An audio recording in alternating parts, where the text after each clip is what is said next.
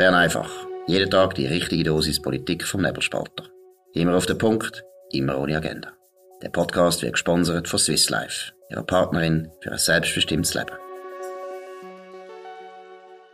Das ist Bern einfach am Dienstag, am 4. Januar, wieder mit der Claudia Wirz und Sebastian Brielmann. Heute schwätzen wir zuerst einmal wieder über Corona, aber vielleicht nicht, wie alle denken, ähm, was das für Problem bringt oder eben nicht, sondern wir konzentrieren uns auf die Pressekonferenzen, wo, wo praktisch äh, täglich gefühlt stattfinden. In Tat und Wort ist es mindestens einmal pro Woche. Heute ist wieder eine gesehen von den Spezialisten, wo geschwätzt haben und Journalistenfragen beantwortet haben zu allen möglichen Themen. Da geht es um Herdenimmunität, klappt das, geht das, gibt's das, äh, wie ist es mit der Maske für Kinder in der Schule, braucht es da FFP2, braucht es da gar nicht, etc. Und wir stellen uns einfach einmal die Frage, bringt es das eigentlich, dass man über Sachen, wo man gar noch nicht genau weiß, praktisch täglich informiert und so die Leute vor sich hertreibt und immer wieder zum Nachschauen bewegt etc. Claudia, was ist da deine Meinung dazu? Ja, also jetzt, äh, also ich finde die Frage sehr berechtigt. Und ich finde jetzt, was heute rausgekommen ist an der sogenannten Expertenpressekonferenz, würde ich jetzt mal einordnen unter den Titel Too Much Information. Äh, es ist nämlich wirklich so, äh, dass vieles, entweder sind es Trivialitäten gewesen, was da gesagt worden ist, zum Beispiel, dass es keine Veranstaltungen gäbe, die zu 100% sicher sagen, dass es nicht zu Ansteckungen kommt. Nein, das, ist, das gehört zum Leben. Es ist nicht zu 100% risikofrei. Also, es ist eine absolute Trivialität. Ähm, und das andere ist, wie du bereits erwähnt hast, es sind so viele Unwägbarkeiten, Unsicherheiten, wo man jetzt da einfach drüber fabuliert und eigentlich wirklich nicht äh, richtig äh, an harten Fakten quasi anzubieten hat, sondern einfach so ein bisschen darüber spekuliert. Äh, und da muss man sich also schon fragen, ob es das braucht. Ich finde, es ist völlig überflüssig. Ich finde auch, weil ich habe eigentlich gefunden, zuletzt ähm, ab Omikron circa auch schon äh, äh ein bisschen vorher, vielleicht nach der, nach der letzten Abstimmung über das Covid-Gesetz, dass man vermehrt aus politischer Sicht, auch aus Expertensicht, einfach betonen hat, hey, wir wissen jetzt einfach noch nicht so viel. Wir haben da die ersten Erkenntnisse, vielleicht so neue Varianten aus Südafrika, da sieht es gar nicht so schlecht aus, aber wir wollen jetzt nicht wieder so fixe Prognosewogen, wie, wie, wie auch schon gemacht worden sind, die dann oft auch nicht ganz zugetroffen haben. Jetzt, das habe ich eigentlich sehr erholsam gefunden, als jemand, der vorher die Kommunikation, wenig, nicht immer nur noch die Massnahmen, das manchmal auch vor allem Kommunikation ähm, kritisiert hat. Und jetzt, wenn man das aber laufen lässt, macht man eigentlich ähm, mit dem falschen oder Weg weiter aus, aus, aus meiner Sicht. Vor allem, das ist ja gar nicht mehr griffbar für, für einen Bürger. Also ich verstand ja das nicht. Ich verstand ja nicht von einer Herdenimmunität, wie man die berechnet etc. Und wenn man das dann so oberflächlich abhandelt, dann ist es immer präsent, aber ohne richtige Antwort. Und ich habe das Gefühl, das tut insgesamt auch den Leuten nicht gut, wenn man immer das Gefühl hat, ja, was ist jetzt mit dieser Herdenimmunität? Dabei kann man es vielleicht gar noch nicht sagen. Bei der Maske genau das Gleiche.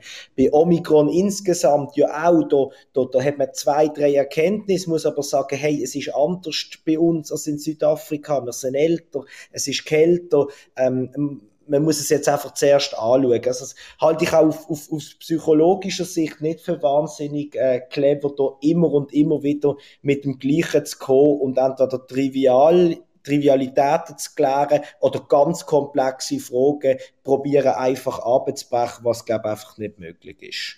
Ja, das sehe ich also ganz genau gleich, oder? Und es ist ja häufig auch sehr widersprüchlich, was gesagt wird an diesen Pressekonferenzen. Also wenn man gewisse äh, Informationen von heute, äh, also jetzt nicht gerade von heute, aber einfach von der neueren Zeit, äh, vergleicht mit dem, was vielleicht vor einem Monat gesagt worden ist, ist es zum Teil diametral entgegengesetzt. Also vor nicht allzu langer Zeit hat man beispielsweise gesagt, ja, ein Booster brauche ich nicht für die unter 65-Jährigen, die sind alle noch gut geschützt. mit der doppelten Impfung und nach ein paar Wochen später ist plötzlich wieder alles anders. Also ich meine, man muss schon würdigen, dass auch die Experten oder die Fachleute, äh, das sind auch keine Hellseher, das ist ganz mhm. klar. Die müssen immer äh, mit den Daten, die sie zur Verfügung haben, äh, ihre Schlüsse aus diesen Daten ziehen. Aber trotzdem, ich meine, so Informationen streuen, ähm, wo dann ständig sich immer wandelt und zwar eben nicht nur ein bisschen, sondern teilweise komplett ins Gegenteil sich verkehrt. Also da ist schon, das finde ich schon ähm, nicht sehr glücklich. Und es ist ja so viel gesagt und geschrieben und gesendet und erzählt worden über das Corona mittlerweile in den letzten 20 Monaten. Also langsam ist es auch das, der Informationsfluss, wo einem so ermüdet an der ganzen Sache. Da bin ich total einverstanden und, und als großer Befürworter von der Impfung äh, stört mir jetzt zum Beispiel die Booster-Information weniger, aber wenn man, wenn man irgendwie nicht gern Spritzen hat oder wenn man generell noch ein paar Fragezeichen hat zu dieser Impfung und man hat irgendwie gesagt, okay, ich mache jetzt mal die ersten zwei, weil das hebt ja sicher Jahr. Man hat mir versprochen, es hebt zwölf Monate und jetzt hebt es eben nicht ganz so lang. Ich habe das Gefühl, das schadet schlussendlich am eigentlichen Ziel von der Überbringung von der Botschaft. Die wollen ja eigentlich, dass man, dass man die Impfungen macht etc., dass man den Behörden vertraut und ich halte das für, für, für absolut ähm, kontraproduktiv. Und ich habe heute ganz kurz, ich halte das ja unter uns gesagt fast nicht aus, so eine Pressekonferenz, aber wir haben ja gesagt, wir besprechen das heute in der Sendung, habe ich ganz kurz reingeschaut. Und es hat auch kaum mehr Journalisten, während dem vielleicht vor sechs Monaten und früher noch sowieso, wäre der Saal noch voll gewesen. Das finde ich eigentlich nicht so eine schlechte Entwicklung, dass man da nicht mehr alles in, in Echtzeit quasi, quasi ähm, bringt, obwohl die Ticker gibt's immer noch. Ähm, das können wir vielleicht auch mal, mal abschaffen. Und ich glaube auch, das, was du angetönt hast, ist aber der entscheidende Punkt, dass man müde ist ähm, von all dem Informationsüberfluss, der ständige Reiz. Wenn heute habe ich gesehen, hat der Daniel Koch wieder ein großes Interview gegeben, wo er, wo er sagt, sieht eigentlich gut aus. Eine, wo man zuerst aufgejubelt hat und, und, und, und dann irgendwie verteufelt hat, ähm, wo er abtreten ist, sicher nicht ganz äh, selbst, ähm, äh, es ist ja auch eigenverschuldet gesehen, aber so dass mal da, mal da, mal da wieder nicht, dann kommt die andere und dann wieder, es ist ein Durcheinander. Es ist natürlich auch ein bisschen der Zeit geschuldet, oder? Äh, es läuft im Moment noch nicht viel. Es sind noch viele Erste so ein am Verwachen nach den Viertigen und man kommt erst langsam wieder in Gang. Aktuell läuft nicht wahnsinnig viel und die Journalisten sind natürlich auch froh, wenn sie äh, in dieser Zeit, in dieser nachrichtenarmen Zeit dann halt äh, Geschichten können servieren und ja, dann liegt halt das Corona auf der Hand. Da macht man vielleicht mal das eine Interview oder das andere Interview und das Ganze führt einfach zu einer Überinformation. Es ist ja komplett unübersichtlich geworden. Es gibt so viele Experten zu dem Thema Corona und so viele Meinungen, ähm, wo sich eben, wie gesagt, auch zum Teil diametral voneinander unterscheiden. Ähm, und ich habe einfach das Gefühl, man muss wirklich aufpassen, dass die Leute nicht abstumpfen. Weil eine Abstumpfung ähm, ist eigentlich nicht im Sinn vom ganzen Corona-Management. Weil wenn jemand abgestumpft ist und es passiert dann wirklich einmal etwas und es kommt wirklich einmal eine wichtige Information, wo man beachten sollte, aber wenn man dann abgestumpft ist, dann hat man vielleicht gar kein Interesse an, an so Sachen und lässt gar nicht mehr richtig hin. Und von dem her finde ich auch, man sollte wirklich ein bisschen haushalten mit den Informationen zum Thema Corona flexibel, effizient und zuverlässig. Stückgutware mit Gietzenlander transportieren und profitieren. Da bin ich total einverstanden und darum können wir auch gerade Thema wechseln. Wir beschäftigen uns ähm, mit einer Geschichte, die vor Weihnachten noch, ähm, glaube ich, oder in der Weihnachtszeit ähm, in der NZZ gross ähm, besprochen worden ist. Das ist eine Studie, die angeschaut hat bei, bei äh, Jugendlichen und jungen Erwachsenen, wie, wie es dort aussieht mit dem Drogenkonsum alle möglichen ähm, Arten und äh, das Ergebnis ist einigermaßen besorgniserregend. Dort ist herausgekommen, dass über um die 50 Prozent haben angegeben, dass sie im, im, im letzten Jahr einmal gekifft haben oder einfach Cannabis konsumiert, in welcher Form auch immer. Dann äh, jeder, jeder siebte hat ähm, Opioid genommen, ähm, jeder neunte kokst ähm, oder Ecstasy genommen. Ähm, ja, ich, ich habe das so halbwegs überraschend gefunden, schon ein bisschen mehr als erwartet. Wie ist dir gegangen, wo du den Text gelesen hast? Als ich den Text gelesen habe, habe ich äh, sofort umgehend müssen an die äh, Tabakinitiative denken, wo wir am 13. Februar darüber abstimmen. Das ist ja eine Initiative, wo will Werbung für Tabak verbieten an den Orten, wo die Werbung könnte Jugendliche erreichen. Und das läuft unter dem Titel Jugendschutz äh, gegen Tabak.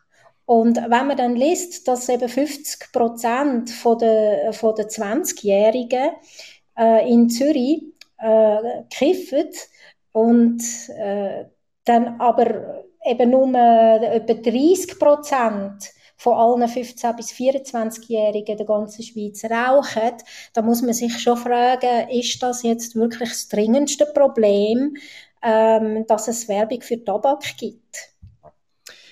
Ich glaube nicht. Und die Initiative heißt ja, glaube im, im, im Originaltext Kinder und Jugendliche ohne Tabakwerbung. Aber wie du es schon angetönt hast, das geht ja weit darüber raus und das wird, wird eigentlich das Ziel ist eigentlich ein umfassendes, zuerst einmal ein Werbeverbot und irgendwann dann auch einmal ein Verkaufsverbot, wie das zum Beispiel Neuseeland die letzte Jahr noch auf den Weg gebracht hat ich muss das, ich gebe das zu, ich, ich, ich bin ein Raucher, ich bin, ich bin schon länger Raucher, ich auch ungefähr, ähm, ja, als ich ein junger Erwachsener bin angefangen.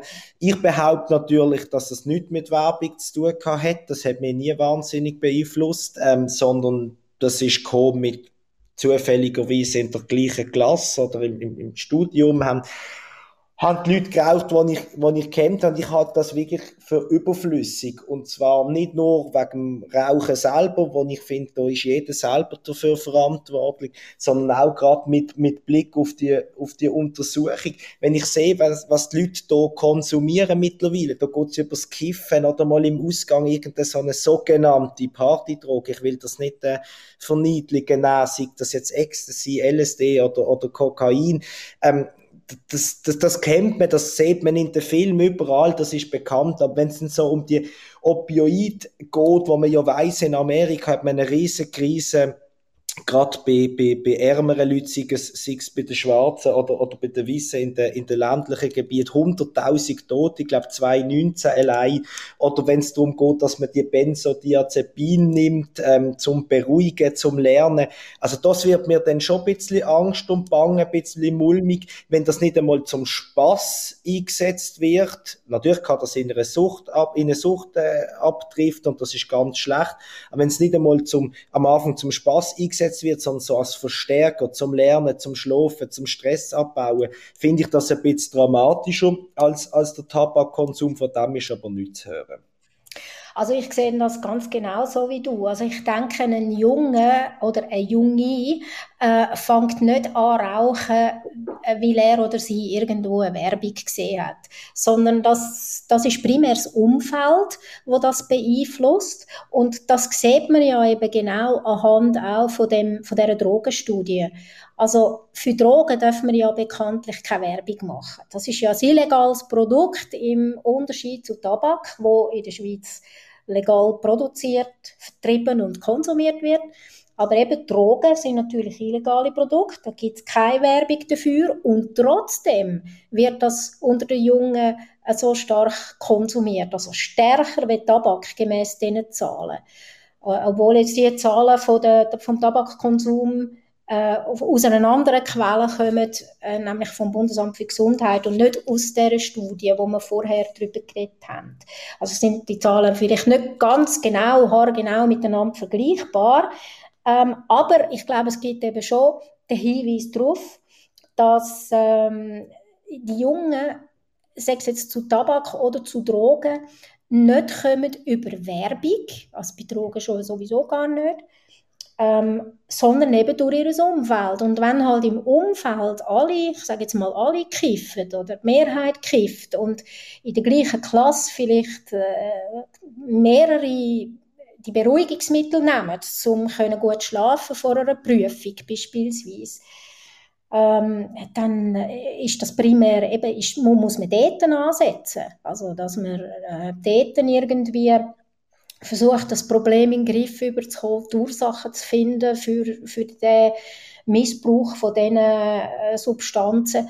Und dass sicher ein Werbeverbot für ein lokales Produkt ähm, in keinerlei Hinsicht kann eine Lösung sein für Drogen oder problematischen Konsum unter den Jungen.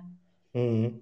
Ich, ich, ich, sehe das genau gleich und ich, ich, ich muss das ein bisschen anekdotisch erzählen, aber früher im, im, im Gimmeli, ähm, ich bin kein Kiffer gewesen, mir hat das nie geschmeckt etc., aber das hat natürlich ein paar gegeben und ich weiß noch, die haben dann müssen mit, mit dem Handy, haben sie irgendeine Nummer äh, gewählt und haben dann zu jemandem müssen vielleicht rasch in ein Auto steigen oder da ist rasch vorbeigekommen.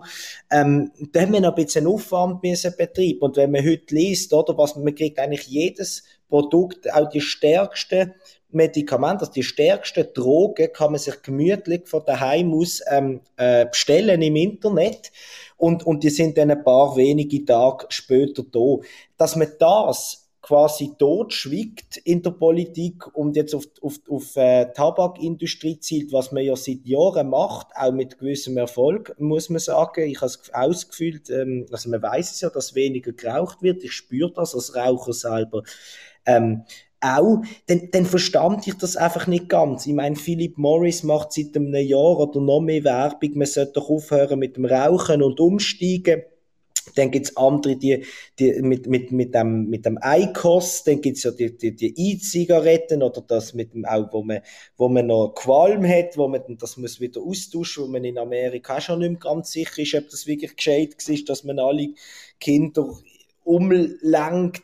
Also ich finde, dass die ganze Debatte ähm, erschließt, bei dieser ganzen Debatte erschließt sich mir der Verdacht, dass Tabakindustrie ist ein sehr einfach benennbares ähm, Ziel. Da kann man sagen, das will man nicht mehr, während man bei allen viel schwerwiegenderen Produkten überhaupt keine Handhabe sieht, offenbar da irgendetwas zu machen für den Jugendschutz. Und dort sehe ich durchaus noch ähm, eine gewisse Berechtigung, dass man da mal anschaut, wie die Kinder und Jugendlichen und jungen Erwachsenen überhaupt zu dem, zu diesen Produkt kommen.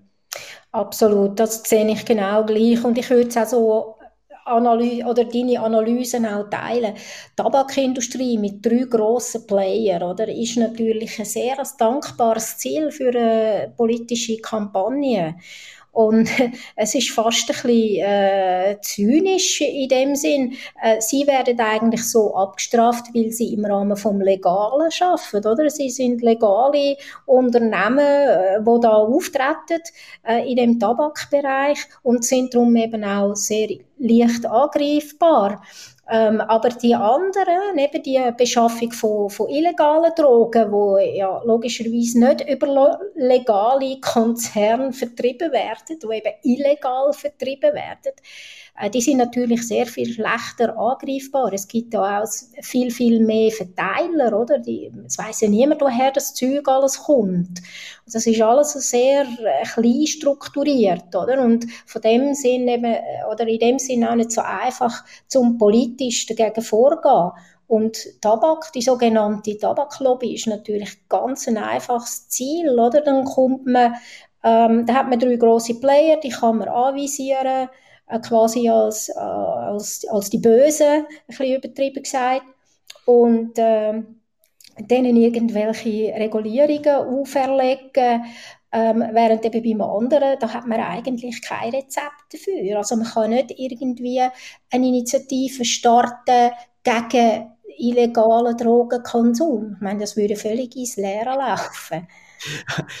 das ist es so. Und was, was mich auch immer wieder verwundert, ist ja, wir sind ja nicht mehr irgendwie in, in den in den 50er, 60er Jahren ähm, von den grossen Marketing-Gurus in Amerika, wo jedem hat können einreden, dass Rauchen sogar noch, noch, noch gesund ist. Ich meine, man darf ja bereits jetzt nicht mehr Werbung machen für Minderjährige, das ist klar. Äh, Verkauf an Minderjährige. Werbung darf man nicht machen, glaube auf ähm, Plakat, in Kinos, auf Sportplätzen. Ich weiß gar nicht, ob Sport steht ja auch ähm, dazu zählen. Ich glaube, im ÖV auch nicht. Das Parlament hat ja nochmal sogar ähm, beschlossen, dass man da nochmal ein bisschen verschärft. Also die Initiative ist aus meiner Sicht eigentlich nicht ganz nötig. Vor allem, wenn man bedenkt, also ihr, ihr habt das vorher nachgeschaut, ähm, etwa 5000 Arbeitsplätze indirekt ähm, werden es etwa doppelt so viel sein, wo, wo an dieser Tabakindustrie in der Schweiz hängen. Man hat äh, ähm, Einnahmen von, von über 5 Milliarden Franken.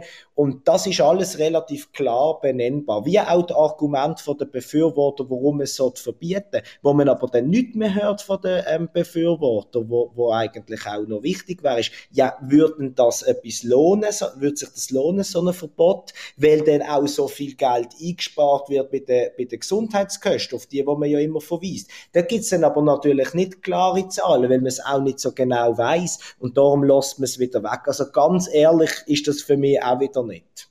Ja, also das sehe ich genau gleich. Also das sind auch wieder so komische Prognosen, oder? Wir haben es vorher bei Corona auch von dem Thema gehabt. Das sind einfach alles nur Mutmaßungen. Ob jetzt dann wirklich so ein Tabakverbot würde dazu führen, dass weniger geraucht wird, ähm, da, gibt es überhaupt keinen kein Beweis dafür. Äh, hat man zum Beispiel habe ich mir gerade sagen lassen, äh, von in Frankreich, wo es schon ein länger, eine längere Zeit schon ein, so ein Werbeverbot gibt, offensichtlich, ähm, hat man nicht wirklich einen relevanten Rückgang können feststellen von den Raucherzahlen. Aber etwas, was ich auch noch wollte sagen zum Thema Jugendschutz, oder? Ich meine, die Leute, die in der Tabakindustrie arbeiten und die Unternehmen, die in der Tabakindustrie arbeiten, das sind ja keine Unmenschen, sondern die stellen ein legales Produkt her, das einer legalen Nachfrage entspricht und vor allem gibt es ja auch eine Selbstregulierung innerhalb der Branchen. Also in der, in der Branchen ist es ja eigentlich schon lange klar, dass man keine Werbung macht, wo sich an Jugendliche richtet. Äh, also von dem her, glaube ich, hat auch die Branche selber ähm, die Möglichkeit, gewisse Problemfelder, die es ganz sicher gibt, äh, im Zusammenhang mit Tabakkonsum, die selber zu regulieren. Und gerade wir in unserem ähm, Staat, wo ja viel auf viel Wert legt auf Subsidiarität und Verhältnismäßigkeit. Wir sollten eigentlich mehr auf solche Branchenlösungen vertrauen und wir brauchen nicht für alles und jedes den Staat und das Gesetz. Unbedingt, ich finde das auch. Und äh, wenn ich ein Päckchen Zigaretten kaufe, das ist ja das einzige Produkt, wo mir äh, auf, der, auf der Vorderseite, auf der Hinterseite, oben, unten, überall, äh, auf der Webseite sagt, kauft das Produkt nicht. Oder? Das ist eigentlich der einzige, äh, ist der einzige Dienstleister, wo, wo, wo von seinem eigenen Produkt ablenkt. Und äh, von dem her äh, glaube ich auch, dass man, dass man da ein bisschen entspannter sollte umgehen. Es gibt die anderen Probleme, die besprechen wir dann äh, morgen äh, zur gleichen Zeit wieder. Das war es vom heutigen Bern einfach. Wir wünschen euch allen einen schönen Abend und vielen Dank fürs Zuhören. Das war Bern einfach, immer auf den Punkt, immer ohne Agenda. Gesponsert von Swiss Life, ihrer Partnerin für ein selbstbestimmtes Leben.